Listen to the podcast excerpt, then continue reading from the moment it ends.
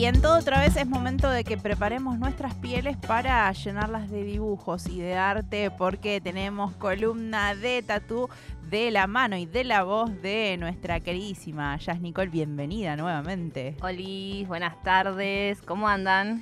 Bien, con, con ganas de tatuarnos, como siempre cada vez que venís. Y, y hay que aprovechar porque se viene el veranito, ¿eh? Estamos todavía en época.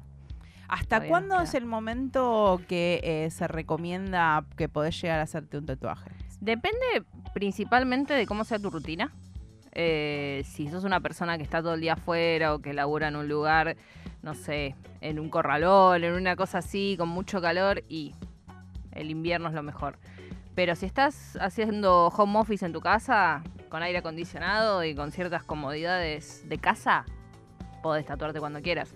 Y además, cosa que no sé si sabe todo el mundo, la temporada alta para nosotros tatuadores es en verano. La Eso ya no sé si lo lo hablamos, hablamos. pero gente se empieza a sacar las ropitas y Acá falta algo, acá dicen. me gustaría algo, acá me gustaría otra cosa y sí, re, se Bien. viene la temporada fuerte.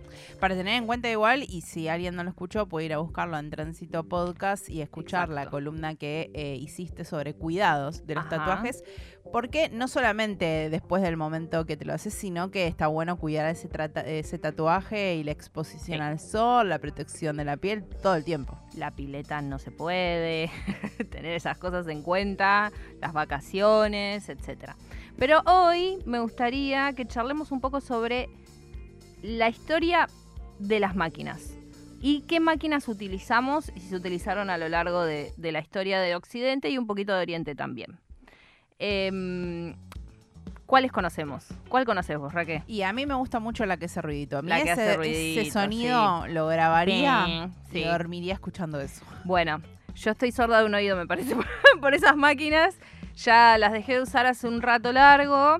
Eh, esas máquinas fueron las principales, se llaman electromagnéticas, y fueron las principales de, de la contem- contemporaneidad del tatuaje en Occidente, bueno, y en... No, en Occidente más que nada. En Oriente también se usan hoy en día, pero ya como la nueva ola de, de máquinas de tatuaje.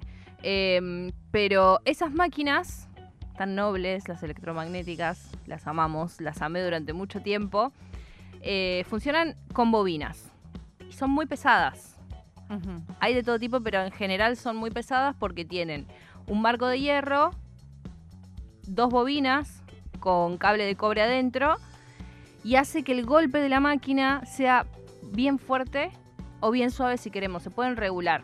En general casi todas se pueden regular, pero estas son un poco más... em, sirven mucho para línea y si las calibras, si vos quisieras pintar también podés hacerlo o podés hacer diferentes máquinas ya calibradas para eso. Después tenemos el grupo de las rotativas, que son las que no hacen ruido. O sea, después de que, de que teníamos las electromagnéticas, en un momento a alguien se le ocurrió la brillante idea de ponerle un motor en vez de usar el bobinaje. Lo que hizo que vibre menos la máquina, que sea más bueno para nuestros huesos de la mano. y em, que pese mucho menos. Ok. Que las que conocemos hoy en día como pens, por ejemplo, que son como un lapicito, que esas son la última, eh, son también rotativas con otra forma y diferentes mecanismos también, pero entran dentro del grupo de rotativas que son con motor.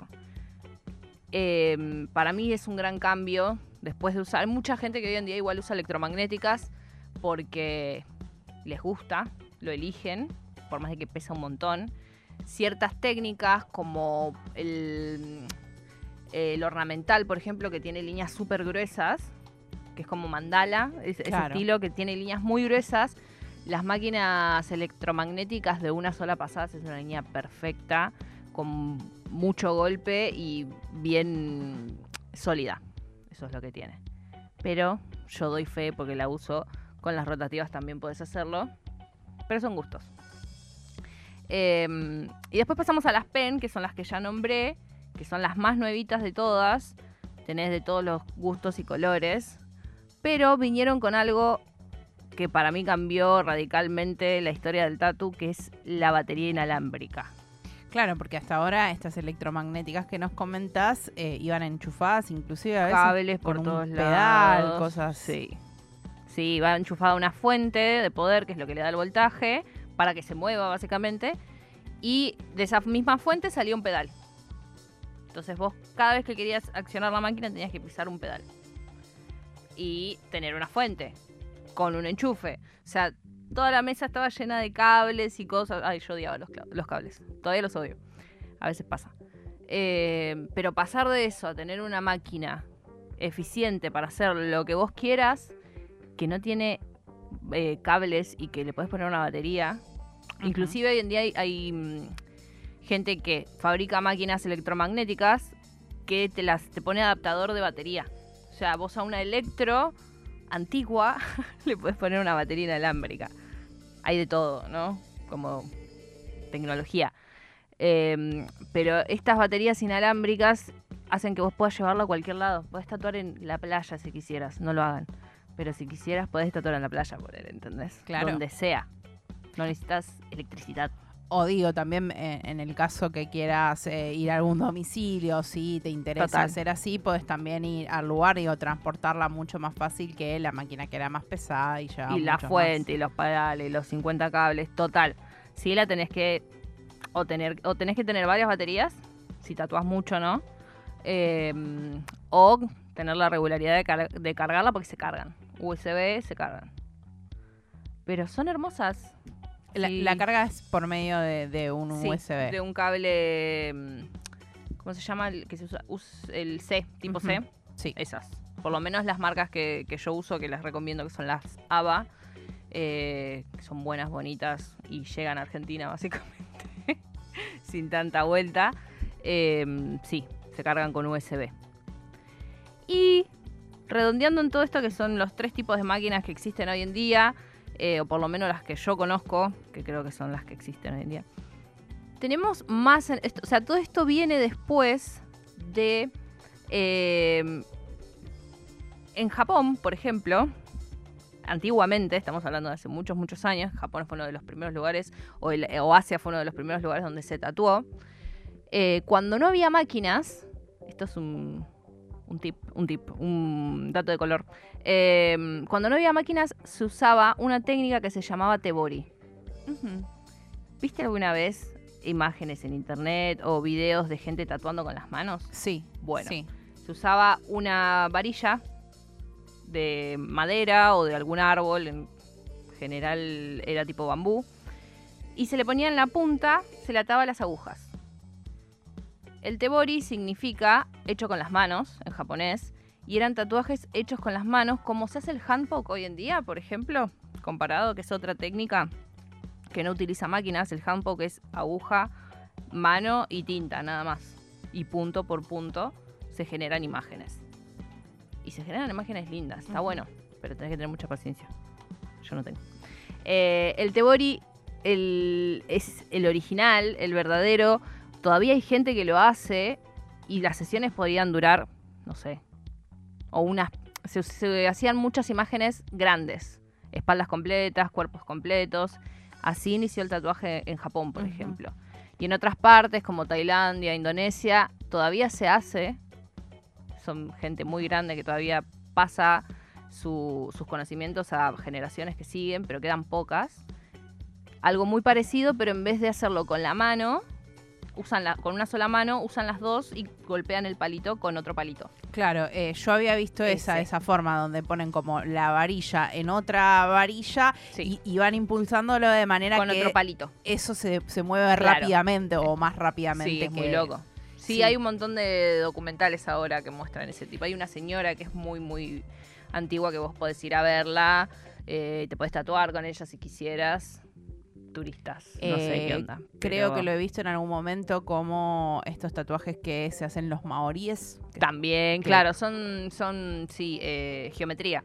En general es geometría lo que hace la señora, te lo hace en el momento, en, sentada en el piso, por ejemplo, en una situación muy poco higiénica, pero es algo muy ancestral, o sea, Claro, de donde viene es lo el es. origen. Sí, sí, sí, sí. Eh, y hoy en día eh, se le llama tebori también a la técnica que se utiliza para hacer microblading. Otro dato random. Ah, como esto más estético, por claro, las cejas, por claro. ejemplo. Eso lo descubrí, yo no hago microblading, no tengo nada que ver con estética, pero sí tengo una, una amiga que lo hace. Y hace no mucho descubrí eso que se le dice tebori a la forma en que hacen. El microblading es el tatuaje de cejas, tatuaje entre comillas, porque es con tinta que, que dura dos años más o menos, no es permanente, es semipermanente. Eh, y la técnica que se utiliza se llama tebori porque usan una especie de, de, mm, como lápiz donde se le pone una aguja, como una gilet en la punta, y hacen pelito por pelito. Mirá Dato. Me gusta, me gusta ese dato. Sí. Pregunto, en eh, los resultados entre máquinas electromagnéticas, rotativas, eh, inalámbricas, de, de cualquiera de los dos estilos, ¿hay diferencia para eh, el cliente, la cliente, quien se está tatuando? No, yo creo que no. Eh, a ver, yo, por ejemplo, noto una diferencia. Capaz que era más fácil lastimar con las máquinas de bobina, porque eran. Es diferente. eh, son más fuertes, tienen mucha más fuerza, ¿no? Entonces, si vos te pasas de voltaje, la calibraste mal o lo que sea, es más rudimentario toda esa parte. Puede pasar que lastimes. Eh, con las pen, que son bien suaves, son más suaves, pesan mucho menos, la mano va más tranquila, puede ser que no lastimes tanto. Tenés más control de, de Tenés esa un poco más de control. la fuerza. Sí, sí, sí, sí. Eh, pero depende del tatuador. Eso es lo que a mí me pasó. Debe haber tatuadores que hacen cosas re sutiles con máquinas ina- eh, electromagnéticas, seguro.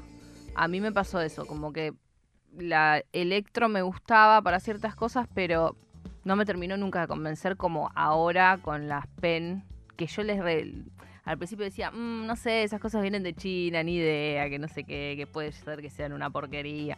Las amo, Bien, fin, bien. las amo, me solucionaron un poco la, la existencia. Me imagino también que deben ser mucho más eh, accesibles para las personas que quieran empezar a tatuar. Las pen, Sí. y pasa que hay de todo. Eh, en realidad no- las buenas no son muy baratas. Ok. Eh, que buenas, te digo, son chinas, pero son de calidad. Después tenés que son estadounidenses o europeas, tenés otras marcas como FK Iron, que son como las más más pro, que esas salen, no sé, 1.500 dólares. Y además traerlas desde allá, tenés tipo dos personas en el país que lo hacen y te cobran mil dólares más por traerla, ¿entendés? Eh, pero después tenés esta camada que son muy, muy buenas, que los para mí, los mejores tatuadores de, de acá de Argentina las usan. Digo, para mí, ellos son, pueden ser otros para ustedes. Pero mm, las electro no, son mucho más fáciles de conseguir. Hay muchos, mucha gente de acá que las hace, muchísima. Un montón de marcas de, de electromagnéticas que son súper buenas y salen la mitad de lo que salen la- las PEN, por ejemplo Ah, bien. son más accesibles para empezar, pero hoy en día no sé si tiene mucho sentido aprender a tatuar con esas, sabiendo que dentro de un tiempito te vas a pasar a las otras. Si tengo, o sea, si pienso más vieja escuela, si yo aprendí a tatuar así y está bueno, pero no sé si tiene mucho sentido al fin y al cabo. Los lugares donde te enseñan, te, te enseñan con pen hoy en día. Si tuvieras que pensar una máquina perfecta de tatuaje y no tuvieras ningún tipo de restricción tecnológica, ¿estaría eh, cercana a la que estás usando ahora o qué cambios te gustaría Me hacer? gustaría que la batería no se tuviera que cargar. ¿Cuánto te dura en promedio? No, dura un montón, un montón. Unas, si la cargo al 100, eh, puede durar 8 horas más o menos. Pero nunca le meto 8 horas. Yo tengo turnos que son cortos, no tatúo muchas horas seguidas y tampoco tatúo muchas veces por día. Trato de hacer un tatu por día, porque además ahora estoy yendo a la facultad. Entonces no me da el tiempo y no me da la espalda, tengo el cuello. Cuídense el cuello. cuídense. Y además me imagino que una sesión de ocho horas, eh, No. tanto para la tatuadora, el tatuador y para quien se está tatuando, Total. es agotador. A mi, mi forma, para mi forma de trabajar es inviable. O sea, yo no lo pensaría jamás. Máximo tres horas. Eso es lo que yo te puedo dar y es lo que yo considero que mis clientes pueden recibir. Porque tengo también la gracia, después de tantos años, de tatuar bastante rápido. Eh, entonces puedo hacer cosas en poco tiempo que se pueden terminar en el día, ¿entendés? Sí, las sesiones, ponerle de, de espaldas completas, piernas completas, no. La sesión dura tres horas y ya. Bien, Y es además- preferible hacerlo en varias Sí. veces que... El 80 95% de mis clientes con ese tiempo ya están. Ya no, más no, no dan. Y no, no soy de las personas que te tatúa hasta que te desmayas, ¿entendés? Hay gente que hace eso. Eh, yo cuando me doy cuenta de que ya la estás pasando medio mal, cortamos. Porque no lo soporto. No soporto el dolor ajeno a ese nivel, ¿entendés? Bien, No. también para tener en cuenta, ¿no? Sí, Eh, sí, Esto total. que hablábamos de qué tener en cuenta cuando estás buscando tatuador, tatuadora, estas cuestiones. Bueno, si te proponen una sesión de Ocho horas. 8 horas, mm, y- red flag. no sé, parece que a menos de que ni idea te pongas 10 kilos de anestesia o hay gente que se anestesia con médicos ahora, ¿eh? dato. Gente con mucha plata igual, ¿eh? Pero no, para, para mí no hay chance. No es cómodo, no es cómodo estar tanto tiempo acostado tampoco, si estás en la camilla. Aparte me imagino que en esa cantidad de horas la piel ya va reaccionando La piel al tatuaje reacciona, que total, y va se hincha, sangra un montón. Eh, además vos pensás que después del tatuaje vos tenés que estar tranquilo. Imagínate ocho horas de tatuar, te volvés a tu casa, estás, te puede agarrar fiebre, ¿entendés? Del- de la cantidad de lastimado que... No, no, no, no, no. No, no.